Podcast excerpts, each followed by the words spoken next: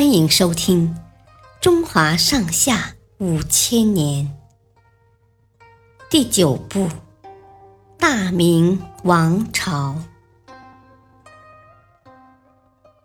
魏忠贤专权。明熹宗在位的时候，明朝出了个权倾朝野的大太监魏忠贤。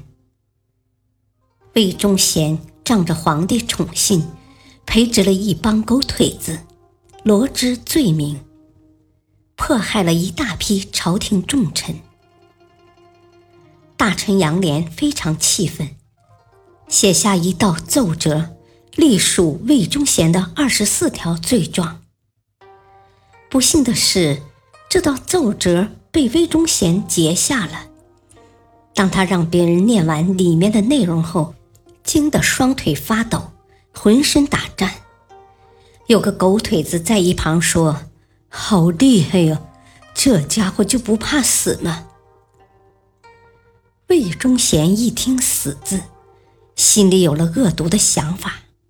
他咬牙切齿地说：“朝廷里有些人和我过不去，不杀这帮家伙，就不能威震朝野。”第二天，他跑到小皇帝跟前，哭着告状。小皇帝便狠狠地把杨涟批评了一通。这一下引起了轩然大波，七十多位大臣一同上书，纷纷要求惩办魏忠贤。魏忠贤气急败坏，发誓要把他们一网打尽。这时，狗腿子们送来一份东林党人的名单，那些大臣全在名单里。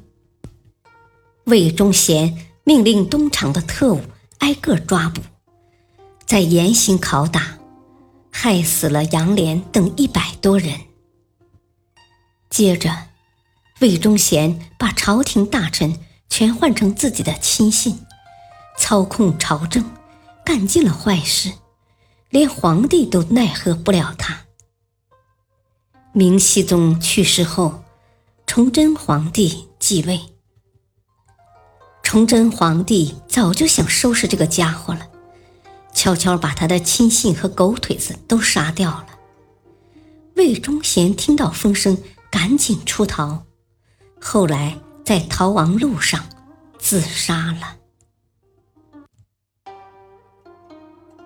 感谢收听，下期继续播讲大明王朝。敬请收听，再会。